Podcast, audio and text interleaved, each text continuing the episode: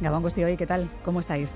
Un año de guerra en Ucrania, 365 días en los que hemos asistido a la salida del país de decenas de miles de personas huyendo de los ataques, la vuelta de quienes pasado un tiempo volvían a sus casas o a la defensa del territorio, un año duro. Esta noche Cámara de Cerca se cuela en la realidad de ciudades y pueblos como Bucha o Kiev, tras un año de invasión. Lo haremos con nuestros enviados sobre el terreno porque hay un destacado equipo de Radio Euskadi desplegado en la zona. En tiempos de guerra se protegen vidas, pero también la cultura, el patrimonio y también de eso hablamos esta noche. La vanguardia ucraniana se encuentra a salvo de las bombas muy lejos de Kiev en el Museo Thyssen-Bornemisza de Madrid. Hace meses se implementó una operación compleja para sacarlas de Ucrania en tiempo récord y ponerlas a salvo de los bombardeos rusos. Un operativo desarrollado en camiones hasta la frontera con Polonia que se desarrolló el mismo día en que una bomba caía en territorio polaco y hacía que saltaran todas las alarmas. Planes de evacuación que han seguido el modelo con el que la Segunda República salvó los ataques de las tropas de Franco, entonces el patrimonio del Museo del Prado. Esta noche, en Gamara de Cerca, hablamos de la cultura en el ojo del huracán, con la comisaria de la exposición que salvaguarda el Thyssen, Marta Ruiz del Árbol, y también con Miguel Cabañas, investigador y jefe del Departamento de Historia del Arte del CSIC, un especialista en aquella evacuación que fue épica. Y charlamos con nuestros compañeros Dani Álvarez y Xavier Madariaga para ver cómo están las calles, los museos y los mercados en esta Ucrania en guerra.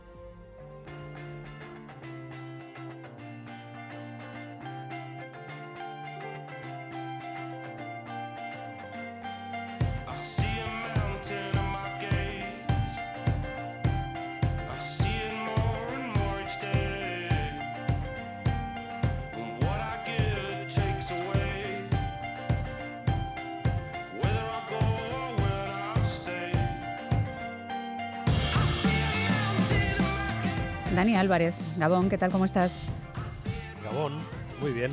Son las 17 minutos de la noche allí. Supongo que hay poco movimiento en las calles de Kiev a estas horas. ¿A qué suenan en estos momentos?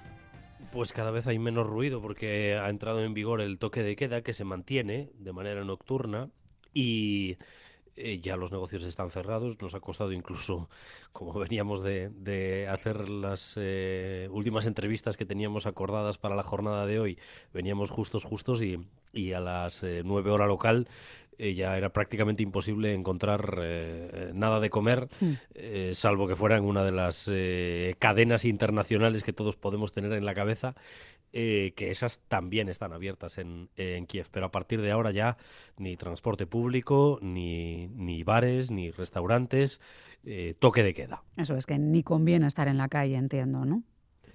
Bueno, el frío tampoco, el frío tampoco ayuda, ni invita a salir, ¿eh? te lo puedo asegurar. Pero, pero sí, ya ahora, eh, vamos, salvo casos muy contados, ya nadie anda por la calle de, Kiev y en general de Ucrania. Sí, porque entiendo que paran un poco antes, ¿no? Que a pesar de que el toque de queda sea a una cierta hora, mm, la vida para un poquito antes eh, para evitar que te pillen en la calle, ¿no? Sí, en el, en el caso del centro, de la capital, eh, se mantiene, aquí hay que tener en cuenta que a partir de las cuatro y media prácticamente ya es eh, noche, o sea, a las cinco es noche cerrada. Y, entonces a las seis la mayor parte de, las tiendas, el, comercio eh, en la periferia mm, cierran. En el centro se mantienen, porque a pesar de todo, y esto lo saben quienes han venido alguna vez a, Kiev, Kiev es una ciudad que aspira a tener una vida europea, pues aquí todavía hay, letreros y luminosos en marcha pero a medida que nos vamos acercando a eso de las 8 de la tarde, pues todo va languideciendo.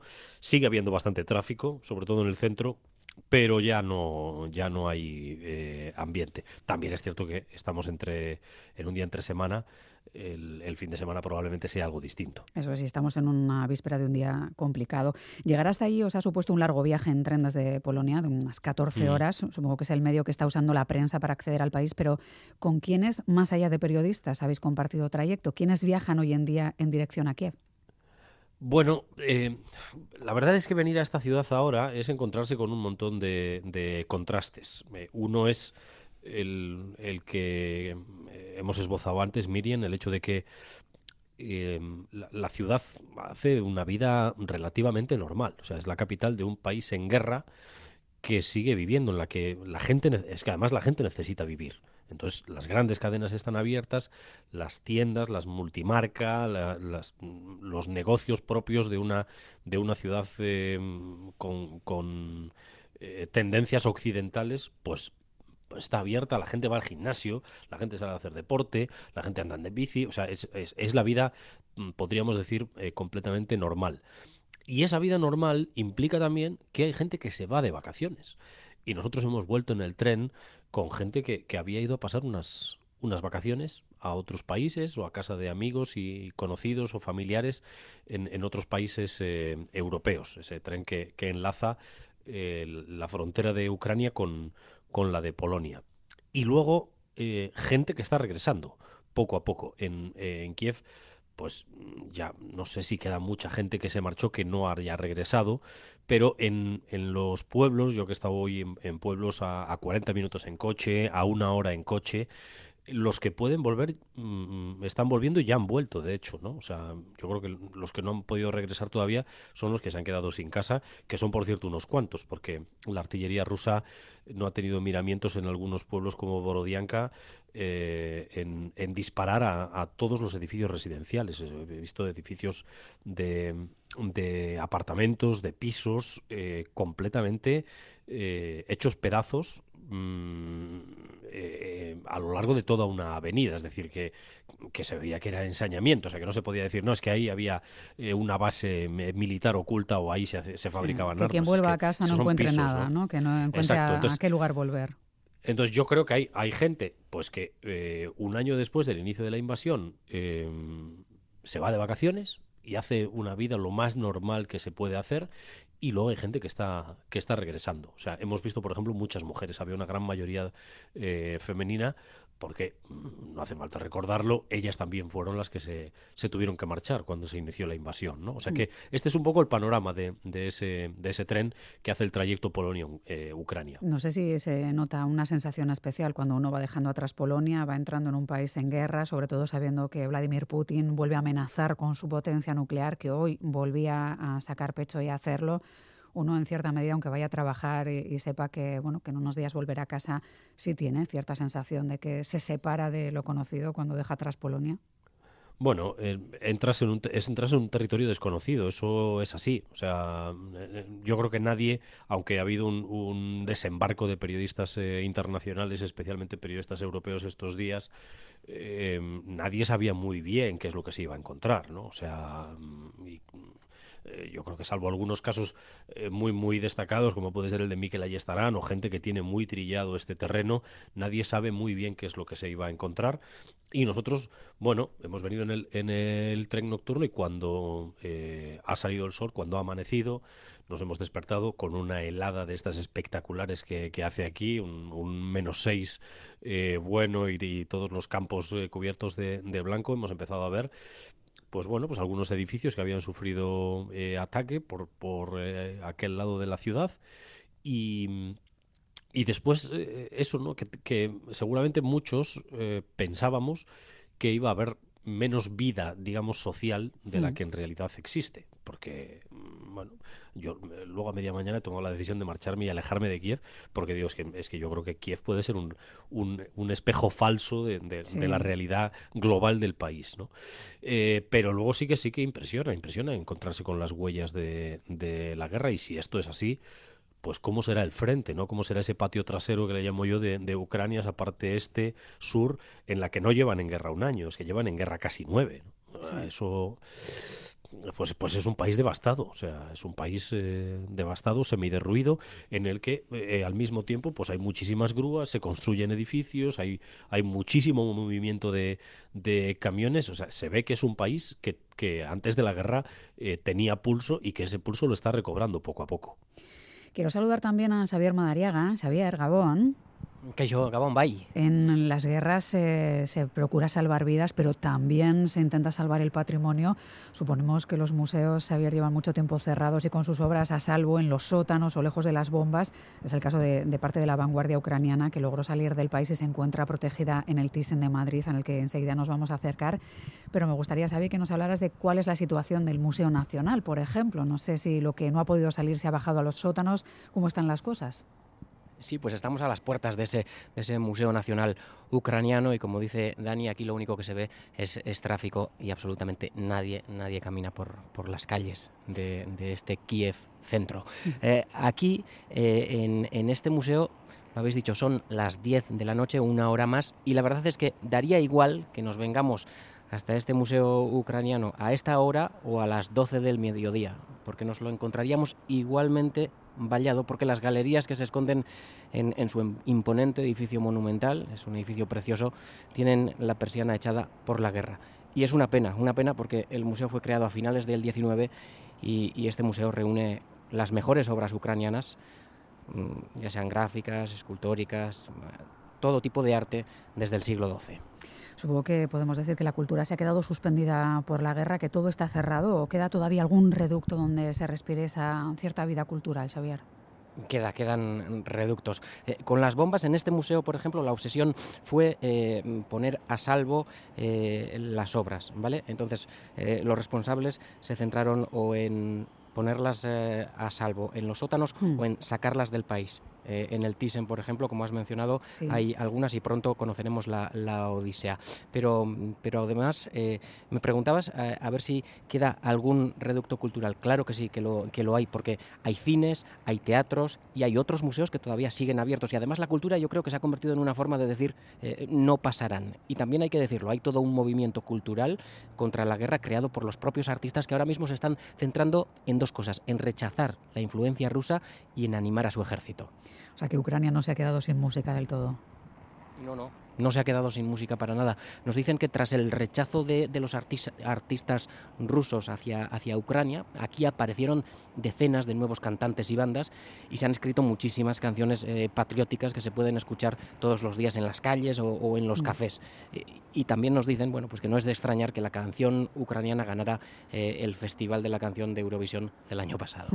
En general, ¿con qué ánimo se afronta la gente este aniversario, Xavier? Eh, un año en guerra cansa a cualquiera. ¿eh? Y por mucho que, aquí te digan eh, los ánimos están arriba, no sé si es mi impresión, no, no, tengo ni idea, pero, pero yo creo que en las caras los vemos cansados. Y hay, hay, que tener en cuenta que hay muchísimas, muchísimas familias divididas. 8 millones de, de ucranianos han abandonado el país. Uno de cada cinco es, es refugiado. Eh, hay que imaginarse cuántas familias divididas son esas. Y sobre todo yo creo que cansa la incertidumbre de, no saber eh, esto hasta cuándo va a ser. Claro, Dani, decías tú hace un momento que la gente vuelve a la vida, tiene que volver a sus negocios, a sus trabajos, y entiendo que eso es que también han asumido que esto va a durar, que no estamos ante un año de guerra, sino que estamos ante una guerra que va a durar años. Bueno, yo he detectado mm, eh, dos determinaciones clarísimas. Y, yo creo que va a ser el, No sé cómo evolucionarán las cosas en los próximos años. Me he cansado de decir desde primera hora de la mañana que hacer cualquier tipo de predicción en esta guerra es eh, eh, arriesgado y que en cuestión de minutos esa previsión se puede ir a, la papelera. O sea, todos eh, pensamos que iba a ser cuestión de días porque los rusos iban a aplastar al ejército ucraniano. Nos equivocamos. Luego todos pensamos cuando empezaron las negociaciones, cuando por ejemplo se alcanzó el primer acuerdo para la exportación de grano, que la diplomacia se iba a abrir paso, también nos equivocamos. y luego nos pensamos que la economía europea iba a sufrir muchísimo como consecuencia de, esta guerra y como consecuencia de dejar de comprar combustibles a Rusia.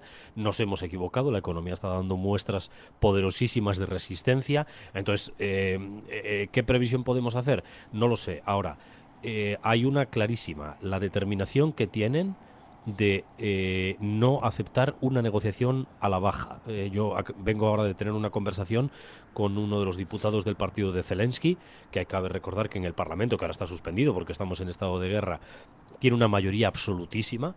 Eh, me ha vuelto a decir que, es que no van a que no que no que no van a aceptar ni, ninguna negociación que la única negociación es que es que Rusia se retire a su territorio y se respete la integridad territorial de, de Ucrania por tanto eh, sentimiento popular a favor de la defensa de, Ucrania el tiempo que haga falta, o sea, el tiempo que haga falta. Y en segundo lugar, el cambio generacional. Yo, yo he estado la mayor parte del día hoy con mujeres. Eh, por diferentes circunstancias han sido el, hilo conductor y eh, algunas de ellas jóvenes, muy jóvenes. Y son mujeres, decía antes que Kiev es una ciudad con vocación de ser occidental y europea a todos los efectos, la gente joven está absolutamente desconectada de la realidad de Rusia. Es decir, el planteamiento que ellos hacen es, imbatible en lo argumental. Dicen, yo quiero ser ver cómo se desarrolla mi país, cómo se ha desarrollado, cómo se está desarrollando Polonia, cómo se está desarrollando Letonia. No quiero ser como Bielorrusia o como Abjasia. es un argumento hmm. imbatible. Entonces, eh, y claro, es gente plurilingüe, esos son chavales que hablan ya dos, tres, cuatro idiomas como los jóvenes de cualquier capital europea, como cualquier lugar de Europa.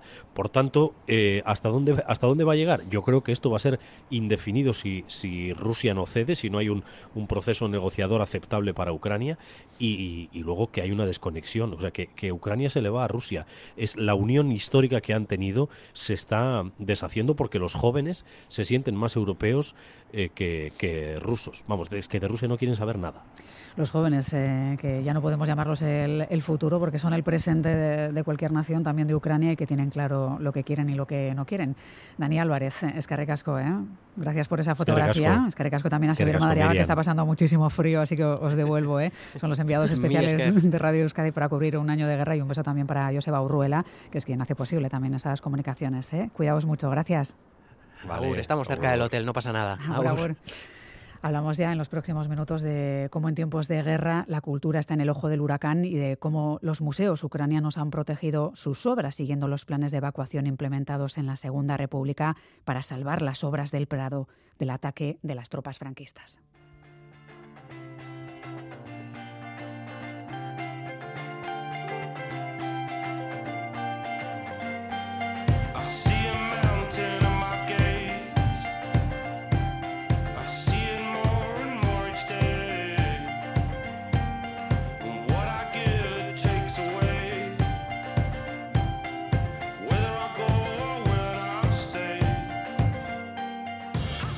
Del Árbol es la comisaria de la muestra En el ojo del huracán, vanguardia en Ucrania y es además conservadora de pintura moderna del Museo Thyssen.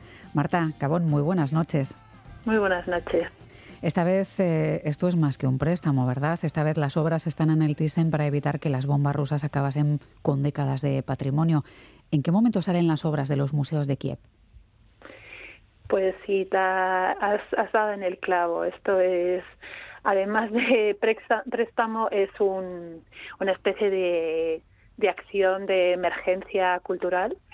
Y mm, las obras salen de Kiev a mediados de noviembre em, en, un, en un momento que probablemente todos los oyentes recuerden, que fue aquel día en el que un, un misil cayó en, en suelo polaco, así en un día bastante bastante eh, malo para, para Ucrania. ¿no? Sí, fue muy caótico porque, claro, hubiéramos entrado en, en, una caída de misiles en territorio de la Unión Europea, hubiera complicado muchísimo las cosas y en ese trance, en esa tensión, eh, estabais tratando de hacer que esos cuadros llegasen a la frontera con Polonia, ¿no? Desde Ucrania. Exactamente, sí, justo ese día fue curioso porque desde el principio nosotros programábamos la salida de los de las obras pues el, ese lunes que no me acuerdo muy bien qué día era, pero pero y los y los desde Ucrania nos decían que no, que las obras iban a salir el martes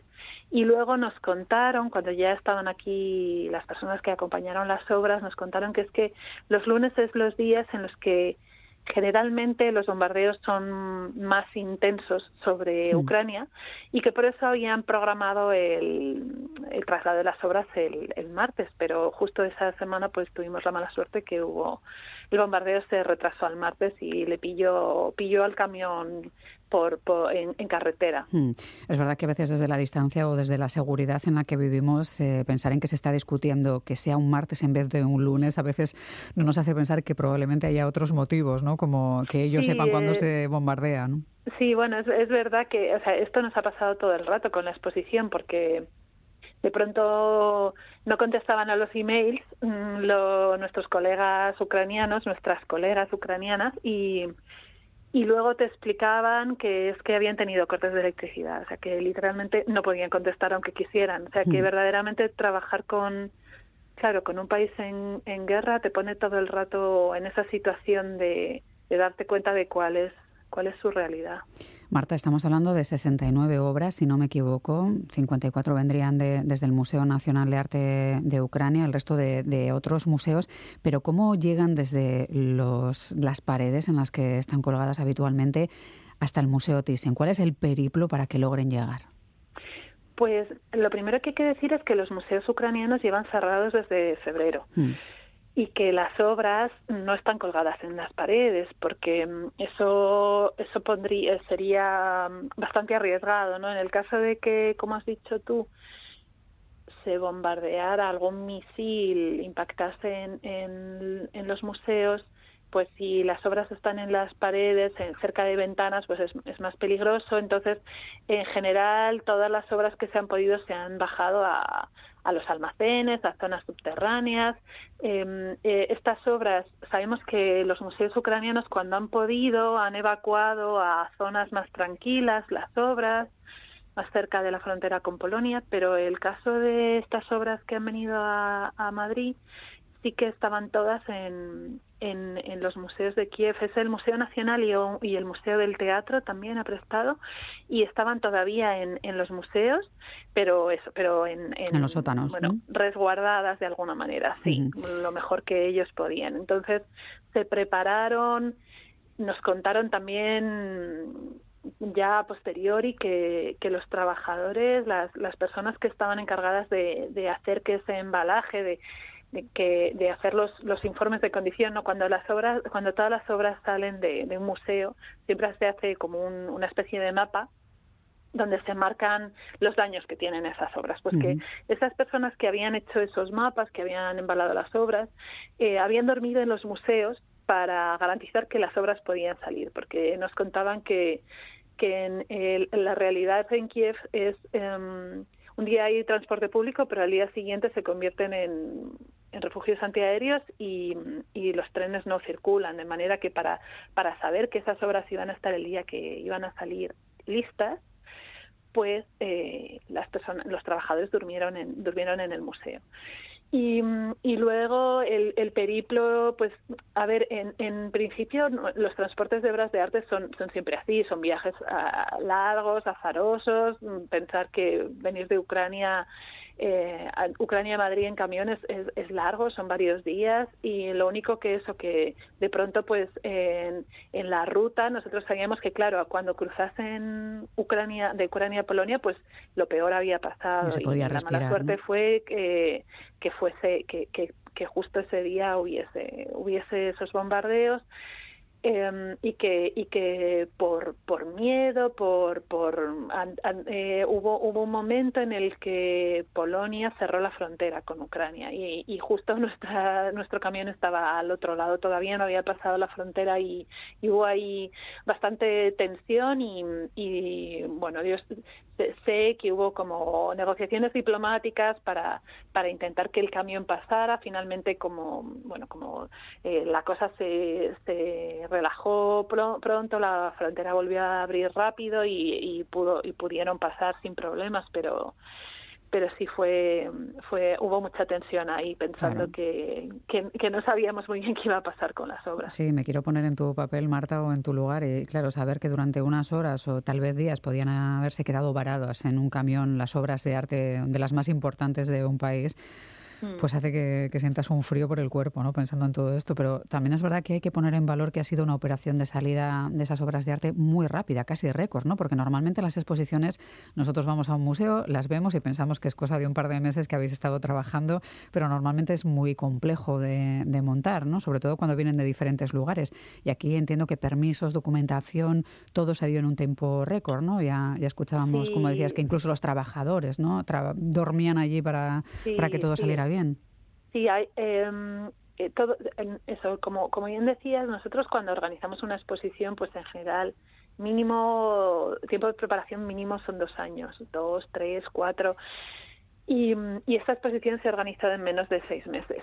Entonces, eso ya, ya dice mucho de, la premura y el, eh, y de la, eso, de, la, tensión, de, la urgencia que había por sacar las obras, que ha hecho que todo se acelerase muchísimo, que hubiese también es, eh, es, evidente que sí, esto ha sido posible es porque por parte ucraniana también se han facilitado las cosas, ¿no? A nivel, pues eso, lo que decías, permisos de exportación, de, de, las obras de arte y, demás, ¿no? Temas de aduana, pues ellos, ellos sin duda han, han colaborado mucho para que, porque entendían que era que era necesario no solamente por el tema de, de, la evacuación de las obras de arte, sino también, primero, por, para que conozcamos a estos magníficos artistas, que invito a todo el mundo a venir a ver la exposición porque es, es un auténtico descubrimiento, y luego porque ellos también hacen una reivindicación de que nosotros históricamente hemos considerado que todo lo que ocurrió en la vanguardia de principios del siglo XX, en lo que primero fue el Imperio ruso y luego lo que fue la,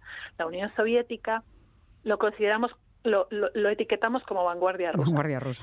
Y, y ellos ponen el énfasis en que no solamente hay vanguardia rusa, sino que también hay vanguardia ucraniana. Entonces, eso es lo que esta exposición permite, eh, pretende también señalar, ¿no? Como algunos de los artistas que siempre hemos considerado rusos, como por ejemplo Casimir Malevich, pues era de origen ucraniano y trabajó también en Ucrania. Es verdad que esto nos permite, eh, Marta, y tu presencia hoy aquí, eh, hacer una visita virtual por esas vanguardias ucranianas de las que sabemos tan poco. Entiendo que se puede ver un poco de todo, futurismo, cubismo, pero todo, yo yo creo que podemos decir que tamizado un poco por el folclore ucraniano, ¿no? Que eso es muy importante y ayuda a verlo y a conocerlo también.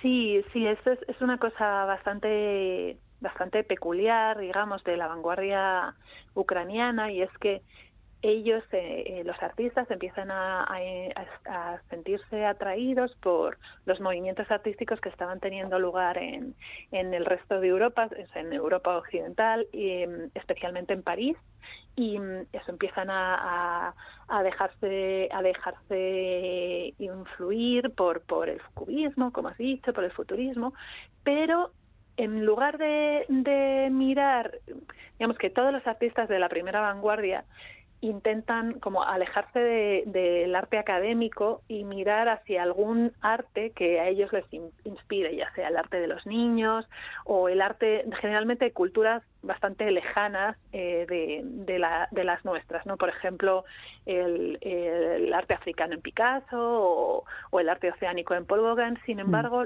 los artistas ucranianos miran hacia su propia tierra, hacia el folclore y hacia la, cultura popular ucraniana. Y eso, en esencia, se, se traduce en un, en un interés muy grande por, por el color, por el color al que, al que nunca van a renunciar. Se ve la diversidad en esta muestra, en el ojo del huracán Vanguardia en Ucrania. Eh, entiendo que esto demuestra también que Ucrania ha sido un cruce de culturas a lo largo de, la historia, que bueno, pues eh, mantuvo su independencia un tiempo, formó parte de la URSS en otra etapa, y eso también se ve a través de los ojos de los pintores que algunos tuvieron problemas, ¿no? que entiendo que muchos acabaron en, gulags o, en lugares castigados por, por la reivindicación que hacían desde su propia forma de mostrarle al mundo lo que era Ucrania, ¿no? con sus pinceles. Sí, sí, el, el, la, la historia que cuenta la exposición, que empieza a principios del siglo XX, acaba radicalmente eh, a principios de los 30 con la era de Stalin, en la que mm, ellos pasan a ser declarados nacionalistas burgueses, pero bueno, todo, todos los artistas, no solamente los mm. ucranianos, mm. todos los artistas de, de vanguardia en, en, la Unión Soviética, en la época de Stalin, eh, sufren una, una persecución em, muy, muy fuerte y en Ucrania es especialmente eh, especialmente dramático. Eh, los ucranianos hablan del renacimiento ejecutado, o sea, es, es que directamente se, se cargan, ejecutan, eh, eh, fustilan o acaban en los gulags, como tú decías, la mayor parte de, los artífices de lo que vemos en la exposición. Y, y, lo, y no solamente los artistas, sino que también muchas, muchas de las obras que hicieron fueron destruidas. De manera que un poco los ucranianos también lo que nos lo que nos cuentan es que no es la primera vez que ellos sienten que estas obras están amenazadas. Me gustaría que nos hablaras también, Marta, de los boichukistas, que trabajaban mucho el espacio público, que, tuvieron bueno pues sus, represalias, eh, como decías, porque Stalin no era un hombre que apreciase la vanguardia artística ni la reivindicación en la calle. Y que sí fueron eh, capaces de mostrar estampas costumbristas, pero que nos permite ver, por ejemplo, la evolución de los trajes típicos, ¿no? Porque eso estaba marcadísimo.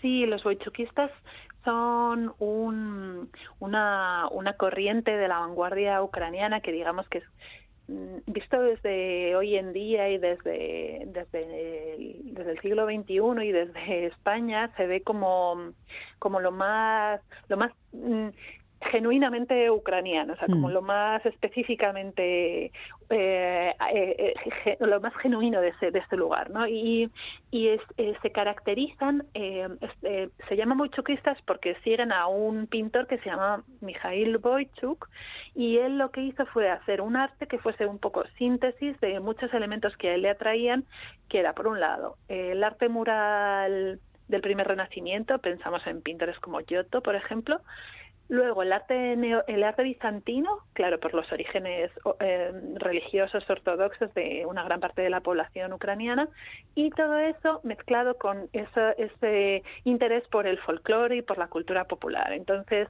son figuras monumentales, vestidas a la, a la, de la manera tradicional y representando escenas, escenas populares en general. Y como bien decías, se mm, eh, eh, se interesaron mucho por ocupar el espacio público, por, por trabajar en, en edificios gubernamentales y, y, tuvieron muchísima importancia durante, durante el, toda la década de, toda la década de los años 20.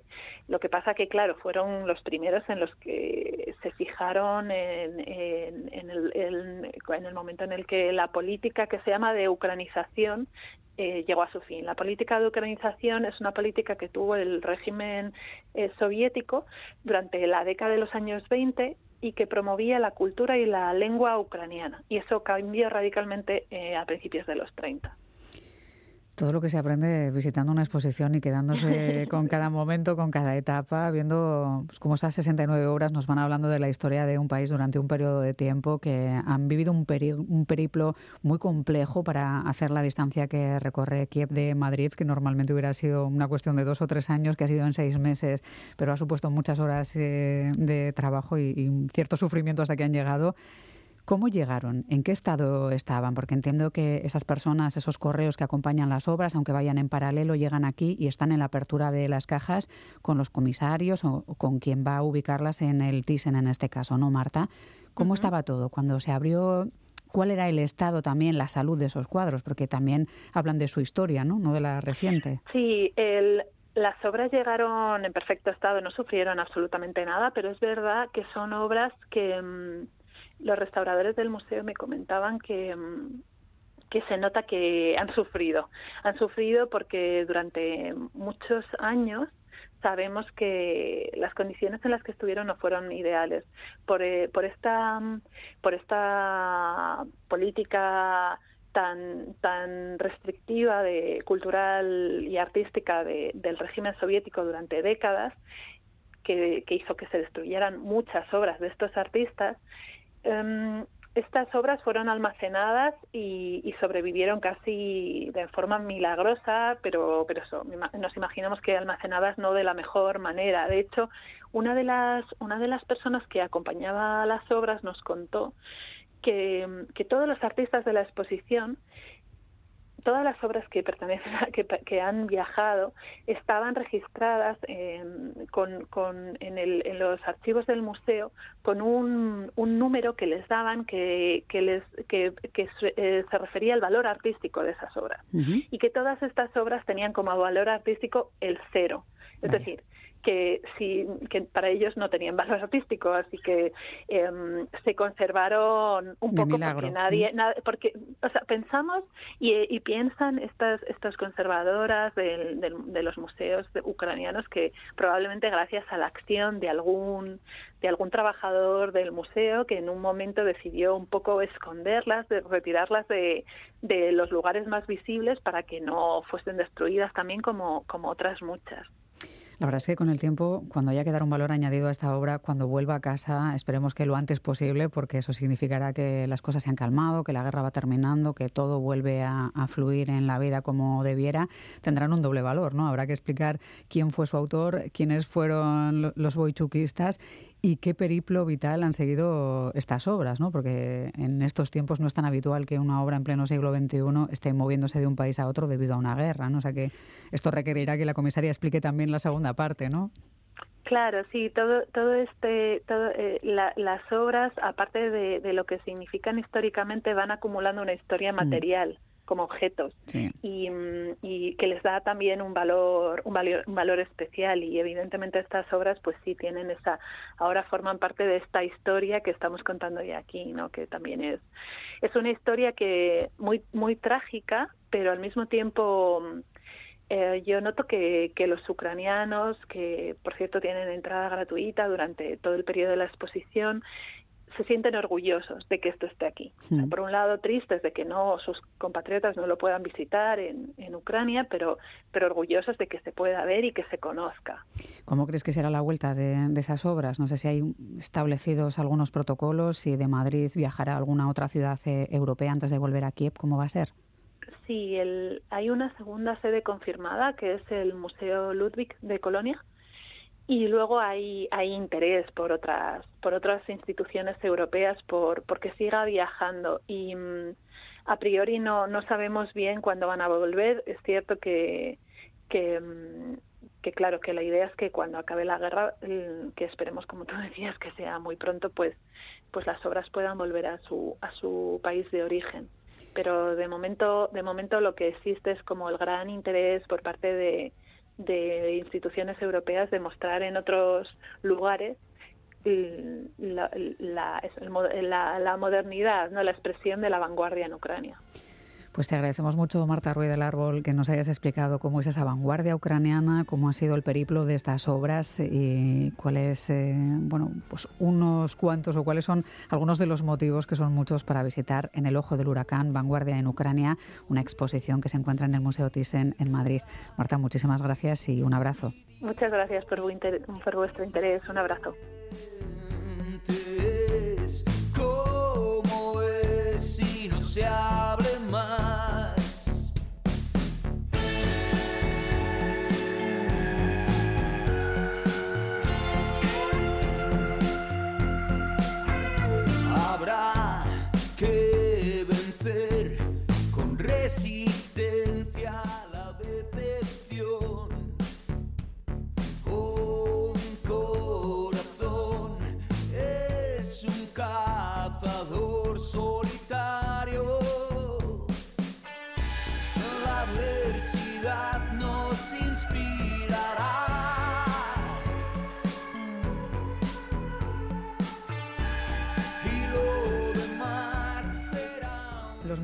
Ucranianos como el de Kiev o el de Odessa se han visto obligados por la guerra a descolgar las obras de sus paredes y protegerlas en sus sótanos o sacarlas del país. Muchas de esas obras están ya en el Museo Thyssen-Bornemisza de Madrid. Salieron en camiones huyendo de los bombardeos hasta cruzar a un lugar seguro por Polonia. Otras han sido protegidas en las partes más seguras de los propios museos, siguiendo los planes de evacuación desarrollados por los líderes de la Segunda República en 1936, cuando trataban de proteger el patrimonio del Museo del Prado del avance y la destrucción de las tropas franquistas.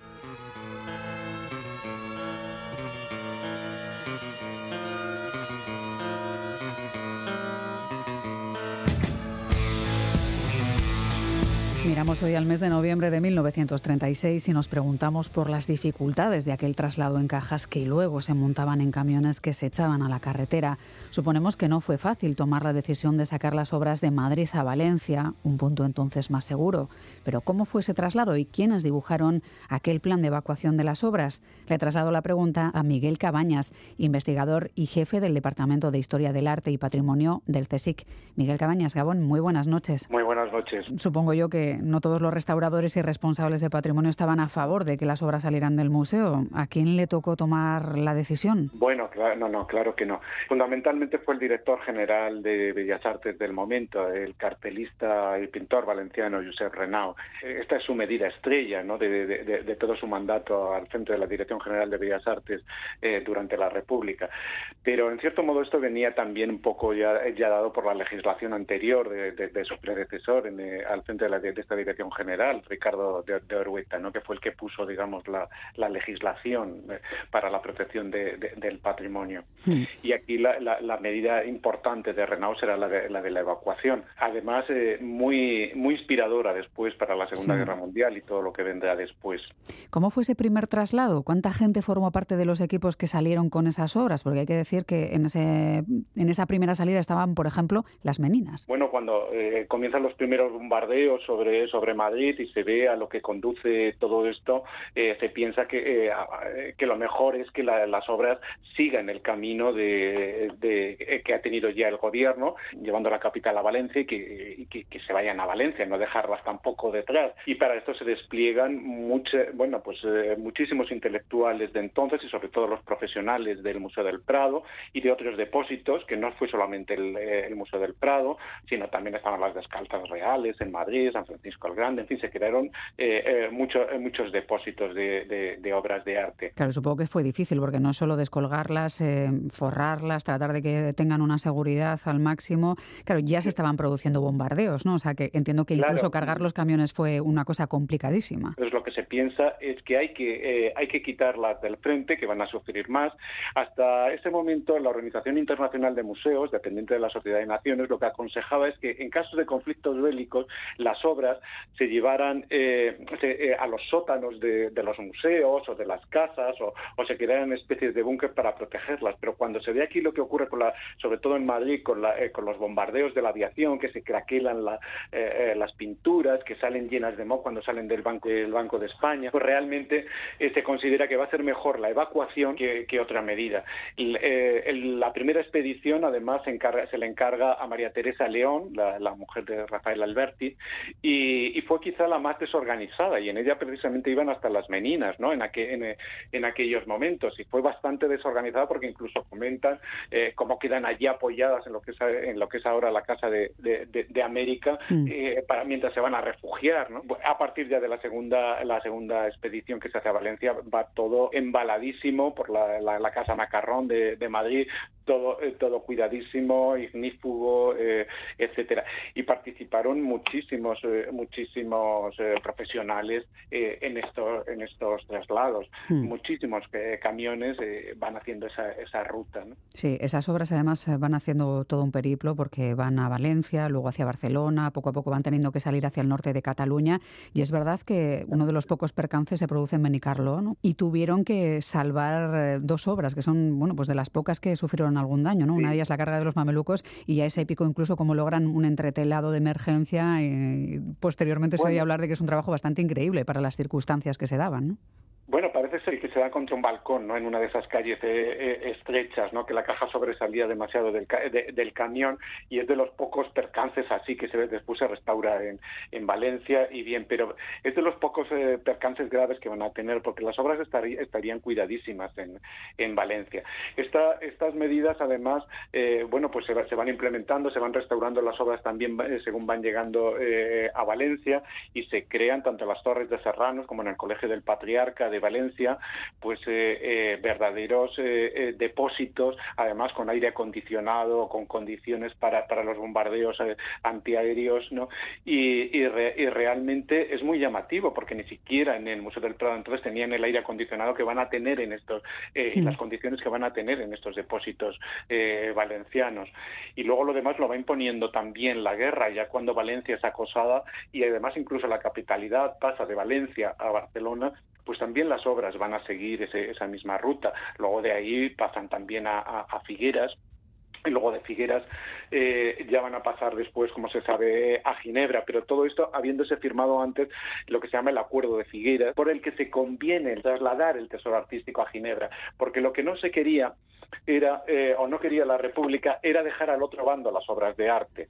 Y, y al contrario, tampoco quería eh, eh, el bando sublevado dejarlo al otro, porque los dos se acusaban de vender las obras para comprar armamento. Mm. Por tanto, no se querían dejar atrás. Lo que hace la República es poner ponerlo en una sede nuclear, la Sociedad de Naciones, que entonces está en Suiza, en Ginebra. Y, con ello, pues salen nada menos que 71 camiones, cruzan los Pirineos y después fletan un tren especial eh, que sale de Perpiñán hasta Ginebra con, con más de 1.800 eh, eh, cajones de obras de, arte que, que llegan a Ginebra mm. en esos momentos. Miguel, llegan, pero además la salida en muchos lugares se oye hablar de, o se escribe sobre cómo en medio de un mar de caos dicen que es el propio presidente de la República quien ordena que en los mismos camiones que viajan personas vayan también obras de arte, que es una decisión que salva los cuadros, pero que en medio de una evacuación así suponemos que es difícil de entender para la población que necesita escapar, que necesita ese hueco.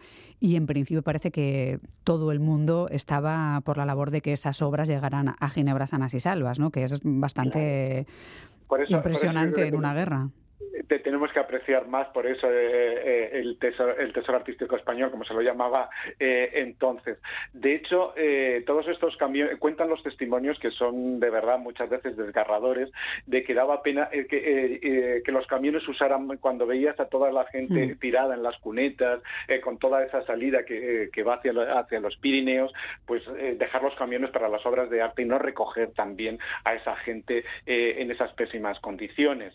Pero bueno, todos apoyaron el que salieran estos camiones. Se pidió también que durante esos momentos no se bombardeara el trayecto por el que iban, iban a pasar eh, los, los, eh, los camiones, pero no se respetó. Se siguió bombardeando por donde iban también los camiones y la verdad es que fue un camino truculento hasta que hasta que se cruza hasta que se cruzan los Pirineos y se llega a Perpiñán, de donde saldrá el tren este que se fleta hasta hasta Ginebra. De hecho, parece un milagro que llegaran a Ginebra y que después volvieran desde Ginebra. Hablamos de obras importantísimas, unas 500, pues habrá Tizianos, Grecos, Velázquez, Bosco, eh, Zurbarán, ahí prácticamente de todo. Y digo que es un milagro que llegaran todas en buen estado, porque también la vuelta fue muy complicada. Digamos que salieron con el gobierno de la República, evidentemente volvieron a Madrid ya bajo mando franquista, todo a punto de que se declarase la Segunda Guerra Mundial y en un trayecto en tren que también fue muy complicado para cruzar Francia. Exactamente. Eh, fue, fue realmente algo muy difícil y casi, y casi un milagro. De hecho, eh, llegan todas estas obras, empiezan a inventariar y, lo que ocurre es que Suiza reconoce eh, a finales de ese mes de marzo al gobierno de, Burgos y entonces a partir de ahí pone a su disposición el patrimonio que le ha dejado el tesoro artístico que le ha dejado la, eh, la República y se presenta el nuevo director. Pero sí pide Ginebra que se les deje hacer una exposición con una especie de selección de ese patrimonio y se inaugura precisamente una exposición en el 1 de junio del 39 además eh, eh, que se llamó Obras Maestras del Museo del Prado, con 174 obras, y bueno, permaneció abierta más de tres meses y casi con 400.000 visitantes, algo que es muy sorprendente eh, para entonces. Y luego, con las obras que no se, no se expusieron entonces, ya se empiezan a enviar a Madrid. De hecho, el último contingente de obras que se devuelven, que se devuelven a España llega el 9 de, septiembre ¿no? del 39, y, y de forma ilesa. Y la guerra había empezado el día 1 de septiembre, es decir, unos pocos días más y ya no pueden eh, volver las, las obras eh, a España y sin embargo, como digo, pues volvieron totalmente eh, ilesas. la última expedición es, de, como digo, del 9 de, noviembre. Sí, parte de esa exposición, Miguel, que mencionabas, la del 1 de junio del 39, recuerda un poco también a esa exposición, por ejemplo, del Thyssen-Bornemisza de Madrid, que muestra estos días parte de la obra de Ucrania que se ha rescatado de museos de Kiev, el del teatro, el Museo de Arte Nacional, precisamente para salvarlas de un posible bombardeo ruso sobre museos y eso nos permite que el patrimonio se mantenga, ¿no? Como hay veces que hay que ser el refugio del patrimonio de otros, siguiendo esos parámetros de evacuación, ¿no? Sí, exactamente. Además se refleja mucho y recuerda mucho lo que ocurrió también en la Guerra Civil Española, porque la gran lección de la Guerra Civil Española, que fue sobre todo la de la evacuación, porque ya digo que antes no se aconsejaba eso, eh, pues eh, después se va a aplicar sobre la Segunda Guerra Mundial. Y el primero que la, que la va a aplicar eh, precisamente va a ser el Museo del Louvre de, París, que el 25 de agosto, es decir, casi cinco días antes de empezar la guerra, lo que hace es llevar todas las, las obras de arte a depósitos del sur de Francia.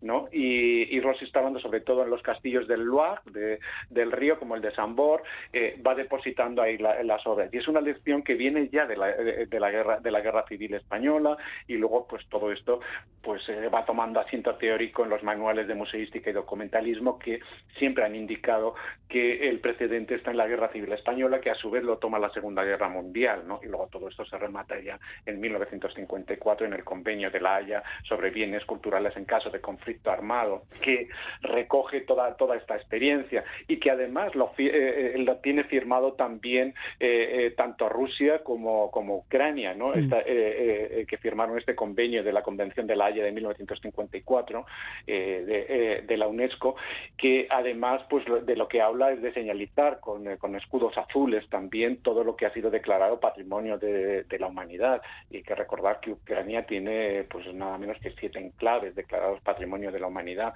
eh, que debieran respetarse ¿no? en, este, en, este, en esta guerra. Hmm, debieran, como decías eh, Miguel. No sé si todo se puede resumir en esa frase que parece de Manuel Azaña, el tesoro es más importante que la República, pero implementando protocolos como el del Museo del Prado de Evacuación, ¿verdad? Exactamente, pues eh, yo creo que aquí nos dieron una lección con el tema de la evacuación, de la protección antiaérea, etcétera, que después eh, pues ha llegado a, todo, como digo, a todos los manuales de museística y desde entonces es lo que lo que se procura la evacuación. Yo creo que ahí está todavía, por ejemplo, esa lección de la República en lo que está haciendo Ucrania también o la misma exposición del Thyssen. Miguel Cabañas, investigador y jefe del Departamento de Historia del Arte y Patrimonio del CSIC, muchísimas gracias por explicarnos cómo fue la gesta de salvar las obras de arte del Museo del Prado en plena guerra civil y bueno, los paralelismos con lo que sucede en la actualidad, por ejemplo, en Ucrania. Un abrazo, Miguel, muchísimas gracias. Un abrazo, muchas gracias a vosotros.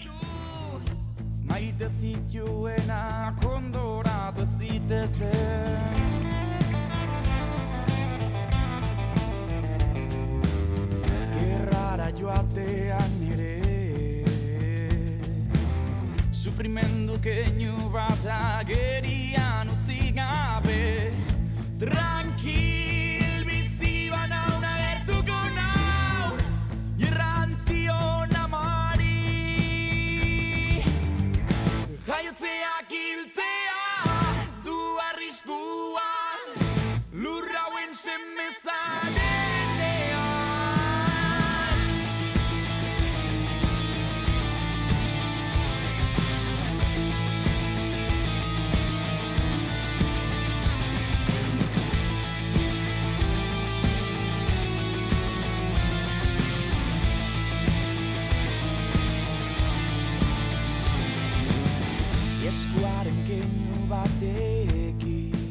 Así con este viaje por patrimonio, historia y guerra cerramos eh, Cámara de cerca, recordándose así que hay una avería en el corredor del Cadagua en la Vizcaya 636 en Alonsote que sentido Balmaseda hay un carril cortado y hay algunos problemas en este punto.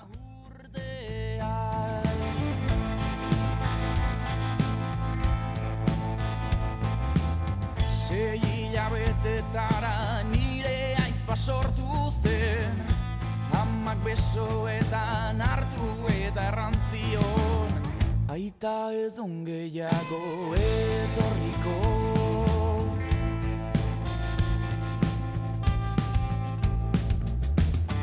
Amak izugarri maitea zituen loreak Azken